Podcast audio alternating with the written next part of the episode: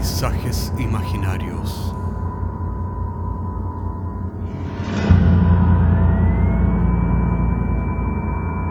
Una producción Cortés Rojas.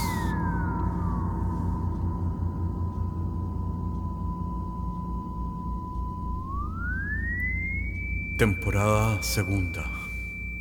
Episodio 2. Gramorium.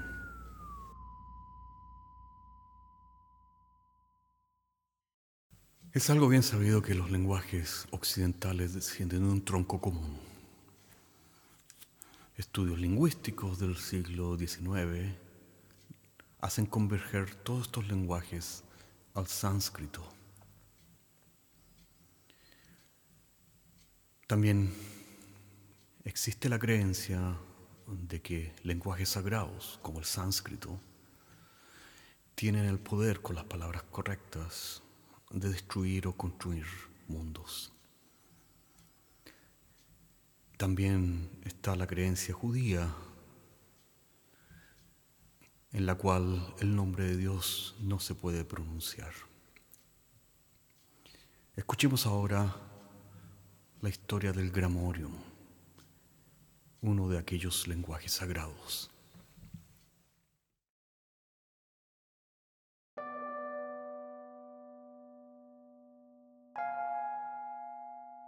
Gramorium fue el nombre utilizado por las gentes de las edades antiguas para referirse a un idioma olvidado, usado por los magos para hacer hechizos y encantamientos.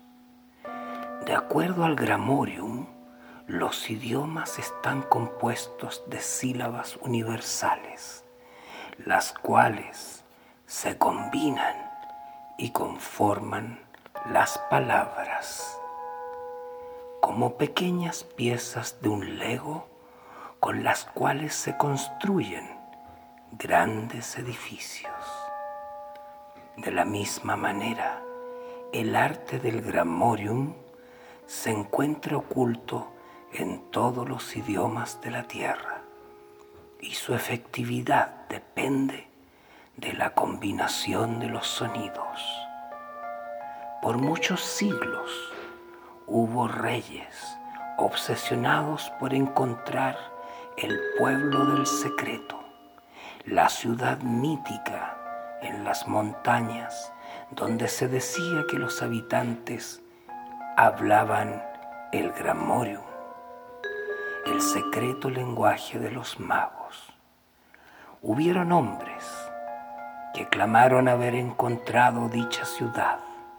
Se confeccionaron mapas que indicaban la proximidad de la misteriosa ciudad, pero todas estas informaciones resultaron falsas o inexactas.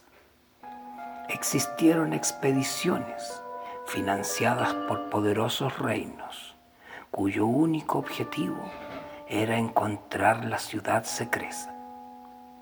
La razón era obvia. Conocer el Gramorium confería poder por sobre todos los demás reinos.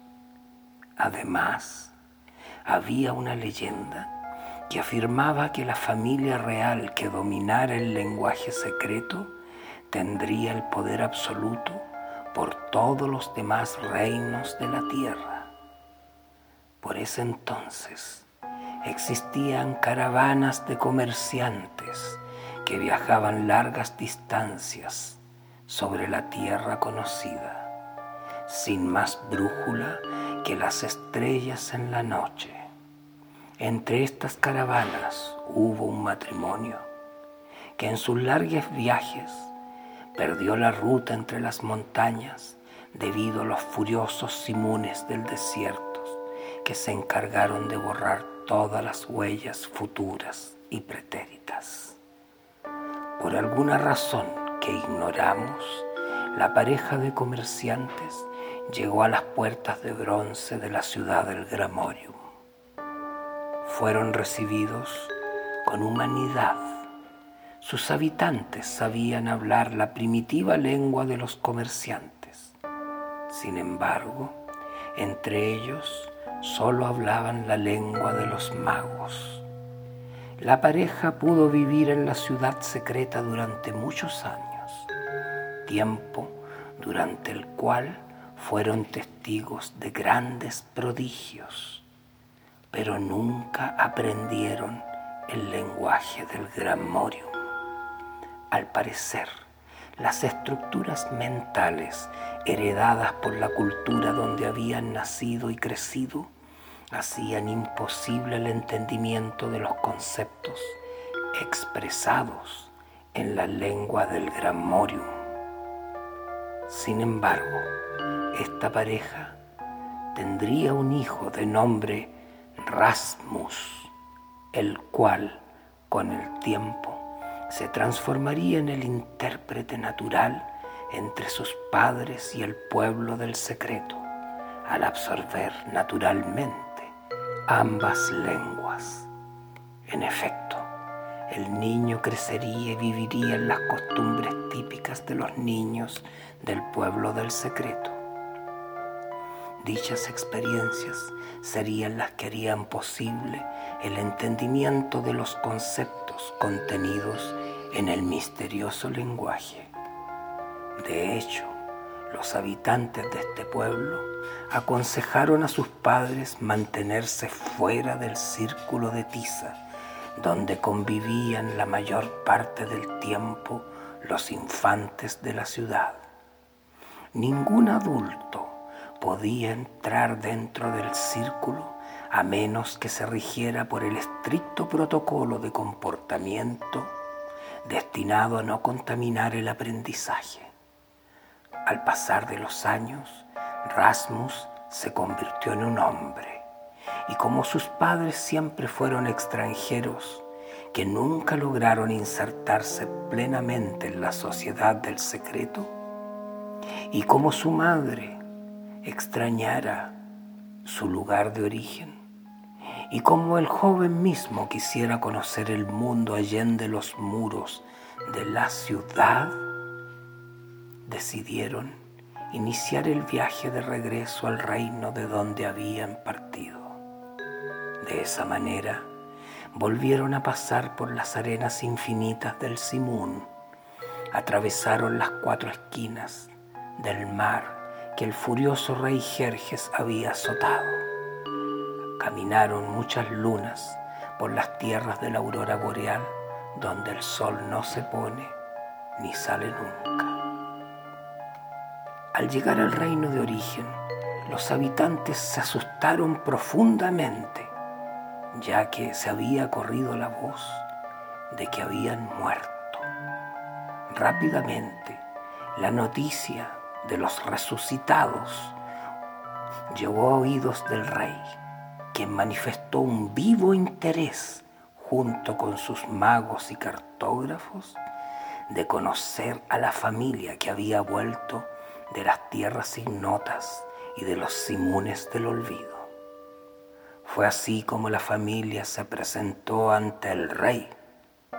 Este, sin preámbulo alguno, les preguntó derechamente por la ciudad del Gran Morium Grande fue la sorpresa del rey y su corte al escuchar que habían vivido todo ese tiempo en dicha ciudad secreta y que Rasmus conocía el codiciado lenguaje de la magia, la ciencia y el poder.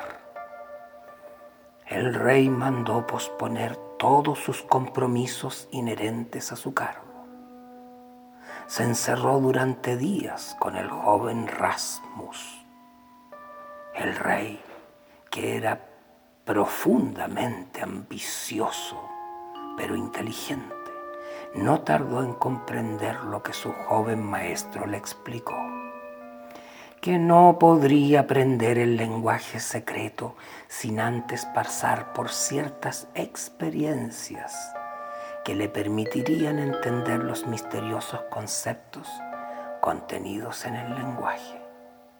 Fue así como el joven y el rey iniciaron un viaje hacia un lugar privado, distante de su reino, en el cual el poderoso gobernante se dejaría gobernar por primera vez por este joven maestro, quien sería inflexible en sus enseñanzas.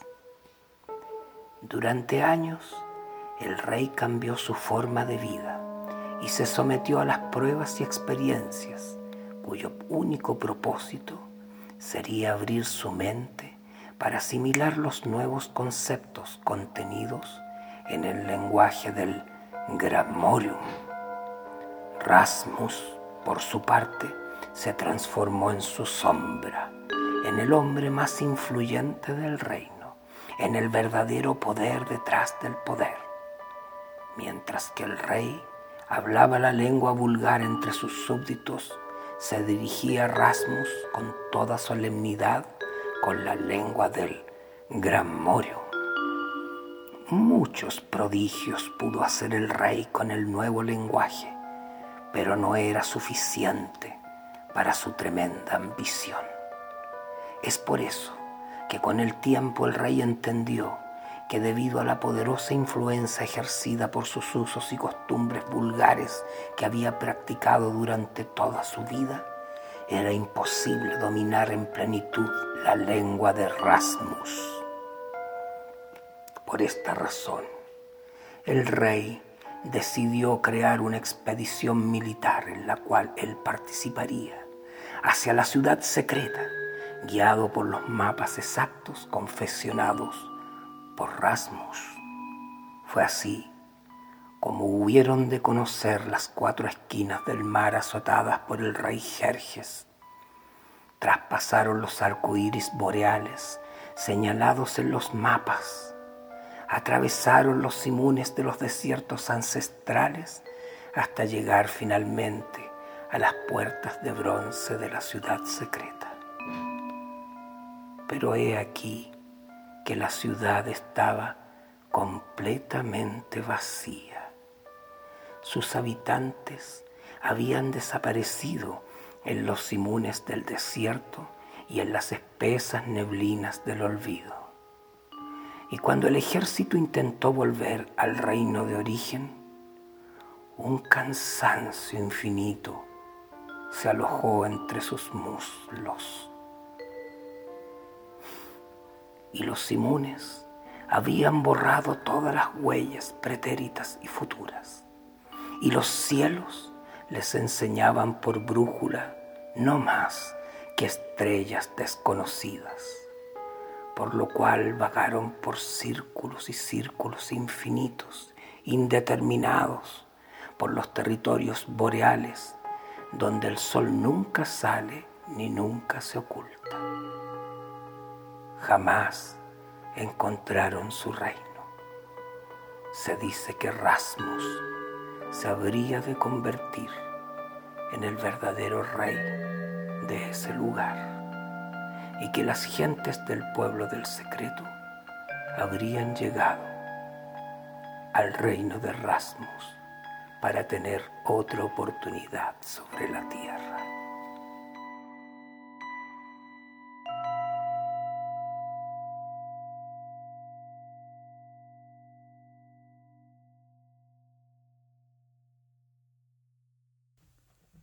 Mucho se ha especulado que fue del reino de Rasmus luego de esta historia.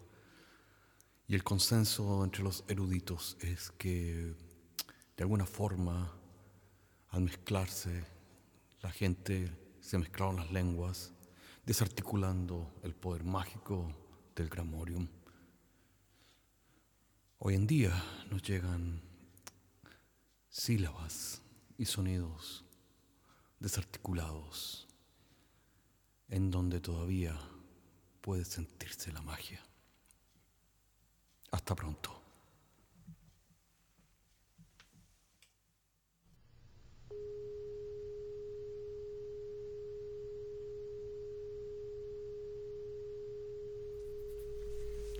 Paisajes Imaginarios es un podcast semanal que se distribuye con una licencia pública general. Puedes encontrarnos en iTunes, Spotify o donde quieras que escuches podcasts. Contáctenos a paisajes.caco.cl. Hasta la próxima semana.